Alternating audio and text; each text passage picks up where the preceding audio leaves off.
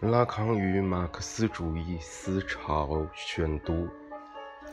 第二章：重构领导权、激进民主与后乌托邦政治想象。二、从主体位置到欠缺的主体。但凡政治话语，总是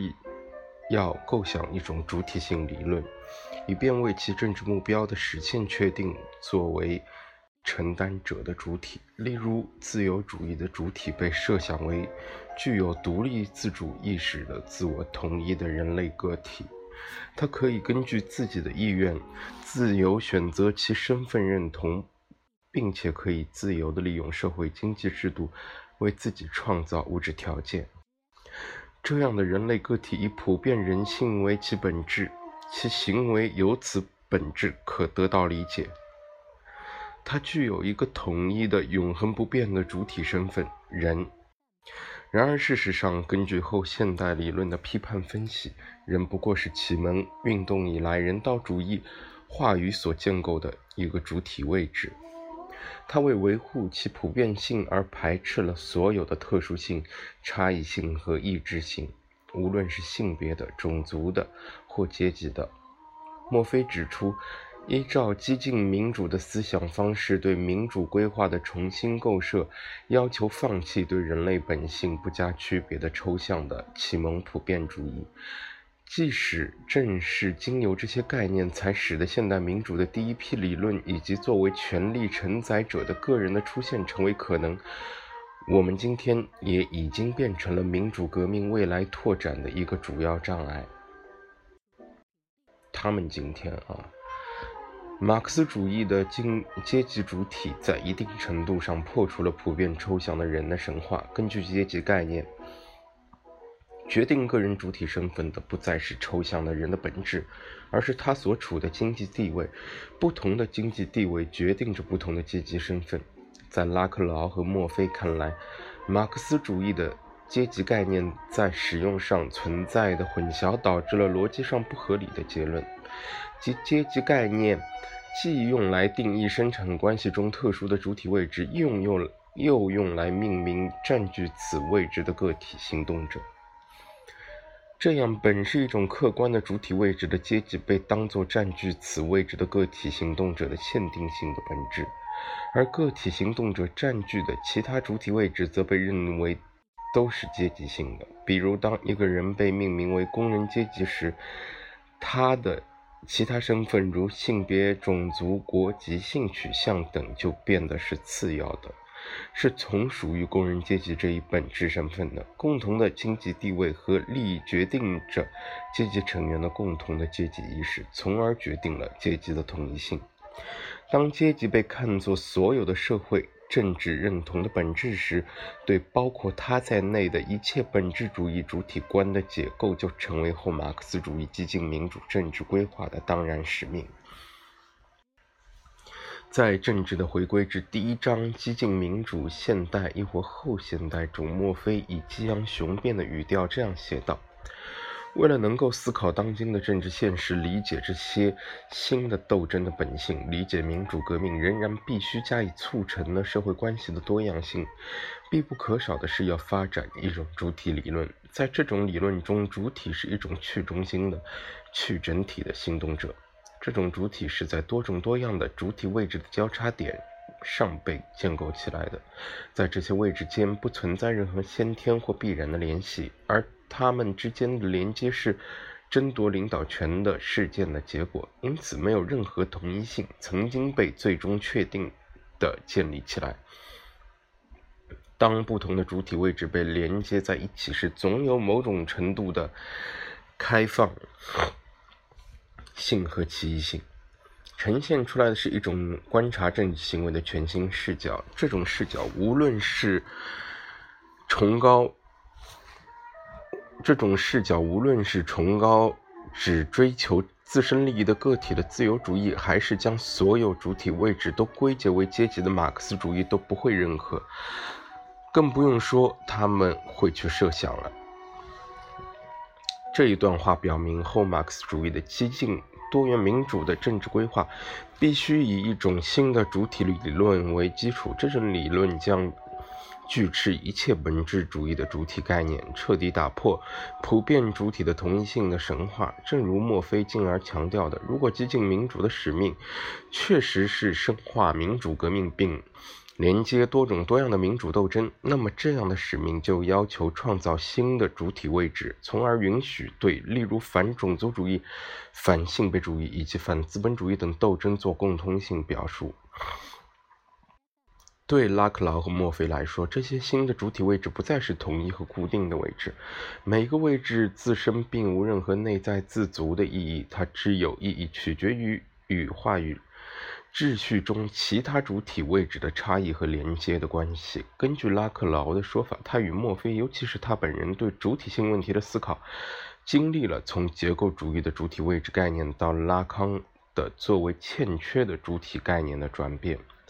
正如齐泽克所正确指出的，在领导权与社会主义的策略中存在着将主体还原为主体位置。一个结构主义概念的倾向。如今，我倾向于区分客观的主体位置和作为缺乏之主体的主体。就是说，拉克劳和墨菲在《领导权》一书中，主要是从结构主义的主体位置概念来理解主体性的。无论什么时候，我们在文本中使用主体范畴，在话语结构中都是在主体位置的意义上去这样做的。因此，主体不可能成为社会关系的本源，甚至在被赋予了给出可能性经验的权利这有限意义上也不能，因为所有经验都依赖严格的话语可能性条件。借助于结构主义的主体位置概念，拉克劳和墨菲试图以此颠覆传统的本质主义主体概念，无论是抽象的人类个体，还是经济意义的阶级。结构主义的理论基础是索绪尔的结构语言学。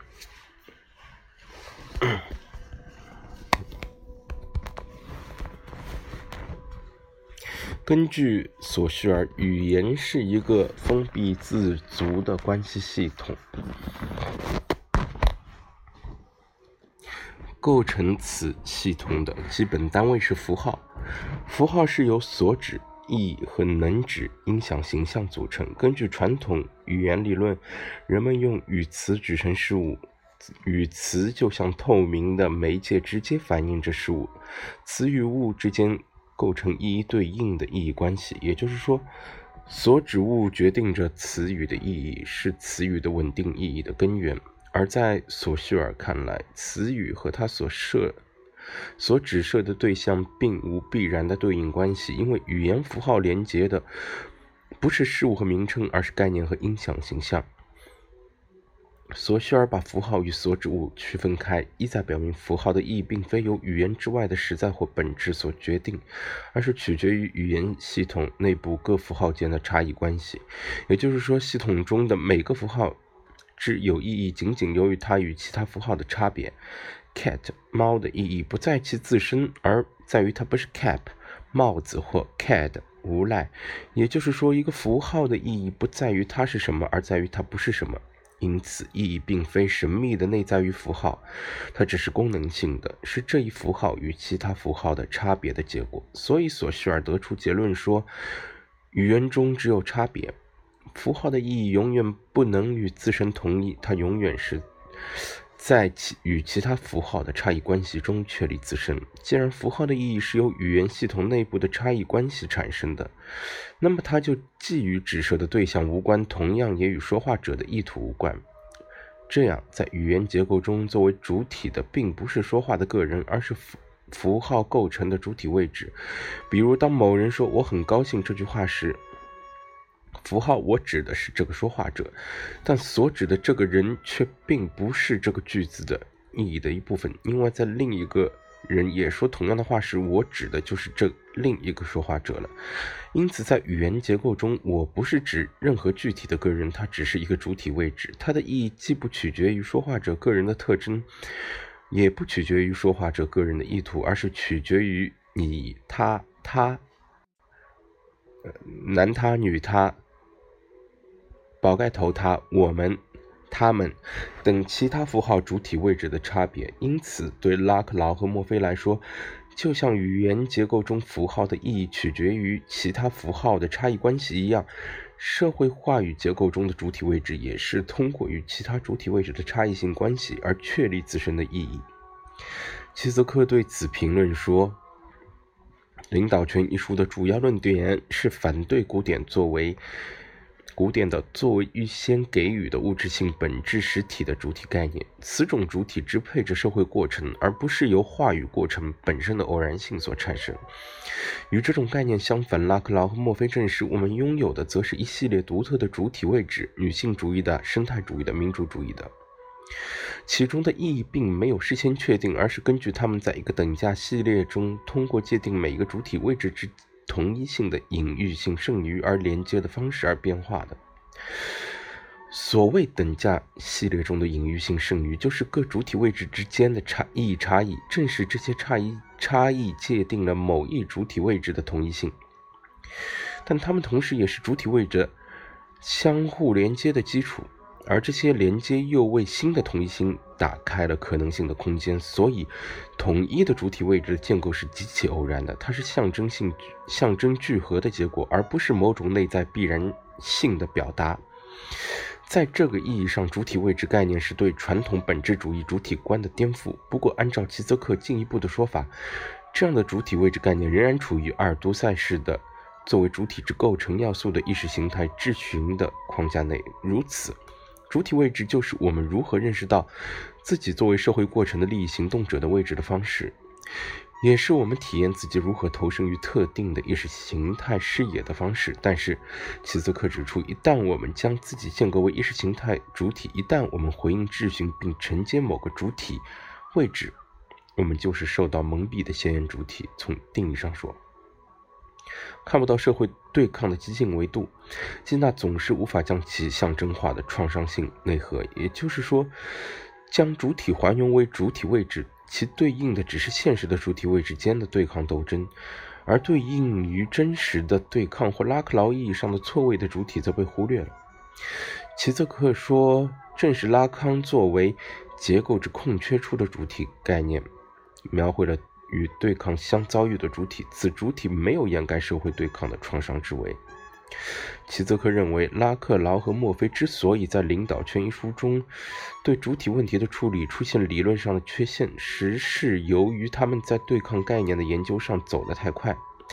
以致他们还来不及以相应的主体概念来与之匹配。拉克劳同意齐泽克对领导权的批评，从而。而从1990年出版的《我们时代革命的新反思》开始，拉克劳逐渐以拉康的欠缺的主体概念作为阐述主体及相关问题的出发点。用他的话来说，只能通过把欠缺范畴设定为起点、起始点，才能思考领导权的关系。我们可以清楚地看到拉康理论的一些核心概念的相关性。领导权主体是能指的主体，在此意义上，它是没有所指的主体。只有从这一能指逻辑出发，才能来构想如此的领导权关系。在另一个地方，他更是明确指出，主体问题的真正核心，正如我们将看到的，恰恰是作为欠缺之主体的主体。墨菲虽然在领导权之后，没有像拉克劳那样明确表明在主体问题上的拉康式转向。但他也注意到拉康的欠缺的主体概念。拉康表明，主体的空间是一种缺失的空间。它虽然在这种结构中表现出来，但仍是一个空泛的空间。而它同时既颠覆又成全了任何身份的构造前提。主体的历史就是他的身份认同过程。在后者之外，并不存在着一个有待拯救的被隐藏起来的身份。不存在先于主体身份认同过程的主体性中心。毫无疑问，拉康的主体性理论是当代有关主体性问题最为精致、最具有理论效力的知识成果。在拉康看来，精神分析的目标就是揭示主体的真理。用他的话来说，精神分析既不是一种世界观，也不是一种声称提供打开宇宙奥秘之门的钥匙的哲学。它受制于这样一种特定的目标，此目标历史上被界定为是对主体概念的详尽阐发。他以一种新的方式提出这一概念，即把主体引回到它的意志从属、意志性从属、从属。所谓主体的意志性从从属，意思是指主体始终是依赖于能指而存在的，主体不是独立自足的实体性存在。无论是物质实体还是心理实体，它物凝是存在的欠缺，是能指表征的空无。可以说，拉康是从挑战形形色色的以意识自我为中心的主体性观念，从笛卡尔、康德到胡塞尔及萨特的意识哲学传统的超验或纯粹的认知自我，前弗洛伊德心理学的意识的经验自我，弗洛伊德后期及自我心理学等精神分析修正主义。派的作为调节主体与现实之张力关系的代理理性代理机制的自我，开始对开始其对人类主体性的理论探索的。拉康的策略是以欲望的分裂的无意识主体取代认知的自足的意识自我。拉康从黑格尔、科耶夫那里借用了如下观念：主体乃为存在的欠欠缺。真实欲的空洞，此欠缺即为欲望主体，即为欲望的主体。因此，主体不再被当成既定的、既呃既定给予的静止完成的状态，而是一种变动过程或运动。从海德格尔那里拉康借来站出的概念，安此主体就不再是稳定的实体，而是不断出离自身的自否定，出离自身的自否定。通过对结构语言学的改造，拉康创制出其独异的语言能指论。不是主体通过能指指向另一个主体表达意图或思想，恰恰相反，是能指为另一个能指表证主体。因此，拉康的主体理论是一种主体隐喻论。如果说隐喻是一个能指取代另一个能指而产生意义，那么也可以说，一个能指取代另一个能指的过程亦产生了主体。在此意义上，主体乃是能指的效果，而拉康的所有这些理论运作，显然都是在弗洛伊德提供的无意识场景中进行的。这样，拉康的主体就不是任何意义上的心理实体，而只能把它看作是某个以未来为取向的持续意象（括号无意识的过程的一系列张力、转移或充满对立的畸变）来把握。因此，对拉康来说，笛卡尔式的自主统一的我思主体只不过是一种形而上学的虚构幻象。主体本质上只是无意识欲望的空无，它在一系列的分裂过程中建构自身。在想象域，主体与小他者自身形象（括号自身形象或以以相以相像者）认同而分裂为自身。括号支离破支离破碎的身体经验和自我想象的完整身体形象。拉康常用植物学术语“开裂”来描述这一分裂。自我不再是如笛卡尔所说的作为思维和存在之同一性的认知主体，它是一种无意识分裂过程的产物，是从无意识中生发的意识幻象。这种分裂之发生，乃是基于如下事实：人类特有的早产性的不成熟。这是一种原初的存在欠缺，在镜像阶段或想象域中的分裂或战出所建构的统一的想象的自我身份，乃为我之对象，本质上乃为以他者。天才诗人兰波的直觉，我是一个他人，在这里恰可作为一绝佳佐证，在象征域。主体必须打破与镜像的想象认同，而实现与能指复明的象征认同。因此，作为能指的一种效果，主体必须经受语言语义的不稳定性，构成能指链的无尽的差异过程，被主体体验为一种根本的错位。主体进入现在的语言系统象征秩序，加剧了主体最初在遭遭遇它的镜像时所经历的那种分裂过程和体验到的欠缺感。主体在语言中的分裂，乃是由于语言的基本原则 S 杠 S 之运作的结果。那道分隔能指和所指的抵制意指关系的横杠，同样是主体分裂为发言主体和陈述主体，而发言正是无意识出没之场所。也就是说，真实的主体、无意识的主体，由于能指的介入被命名或说话，而被能指链在象征秩序建构为一个象征主体我。象征秩序中的主体位置之时，便在能指链下消隐了，或者说被能指链排斥出去。然而，正是拉康对分裂主体 S 划去的一杠的概念的强调时，他得以避免两种还原论的危险，既是既把主体仅仅等同于自我或等同于象征秩序语言结构中的空洞位置。呃，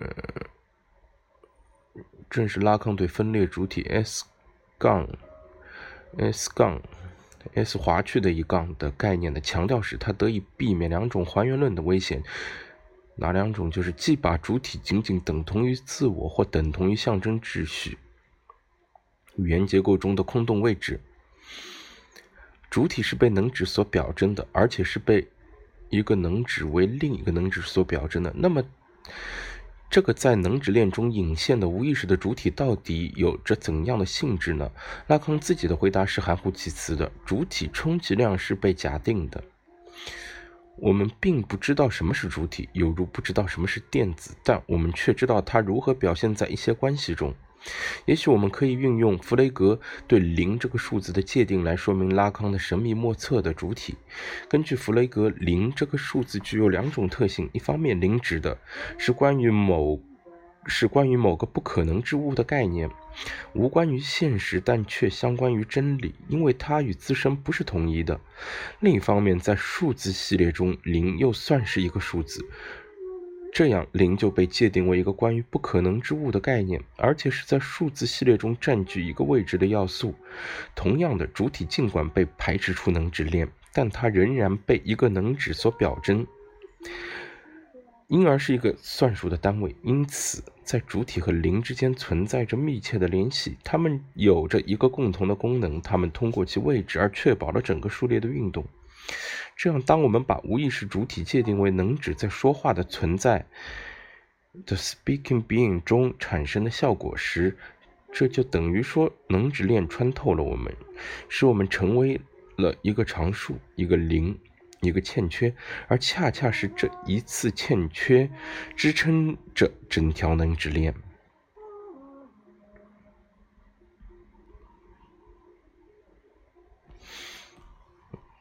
无关于现实，却相关于真理。因为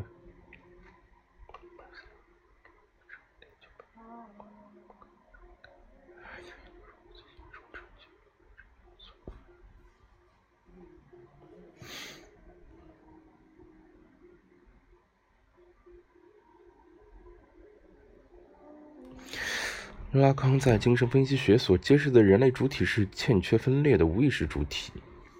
它不具有任何现在的本质身份，或者说其本质恰恰就是本质的欠缺。嗯，那么这对于政治理论理解主体政治身份的建构来说，究竟意味着什么？拉克劳说，因为存在着原初的和不可克服的同一性身份的欠缺，人需要与某种东西认同。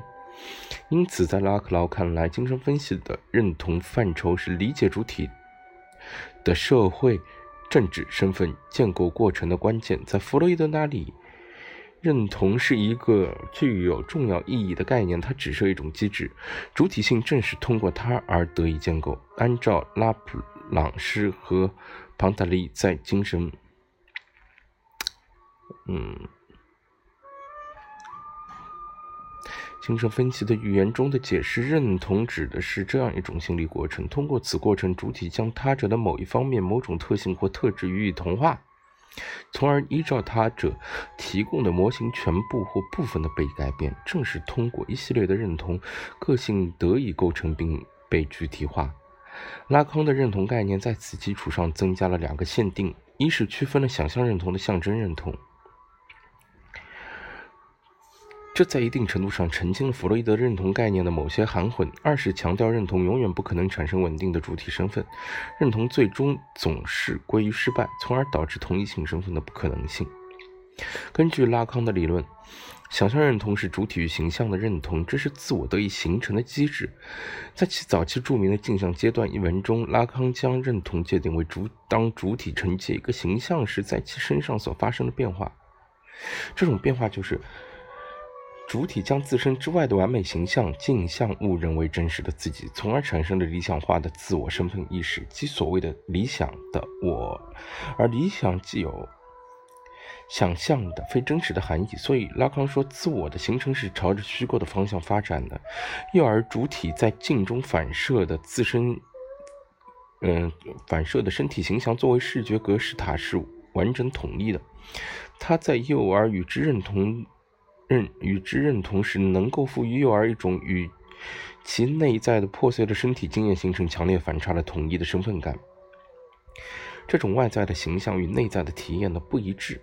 在主体内部造成了某种分裂，而自我正是主体内部发生分裂的结果。它是主体在被抛。状态中的现身是主体向前投射的理想的预期，是从真实抽象出来的理想化形式。一句话，它是异化于主体的一种虚构的幻象。在这个意义上，自我就远不是什么理性的调节主体与现实之间关系的心理代理，它的代理作用不过是一种虚构，而自我作为意识控制的中心，也只是一个幻觉。自我因其镜像反射的借取的性质，而必然是一个依赖而非独立的建构。自我不是主体的中心，而是托中心的，它只能以渐进线的方式重新加入到主体的生成中，而不能与之完全统一。所以，想象认同只是一种误认，它不可能为主体提供稳定的同一性身份。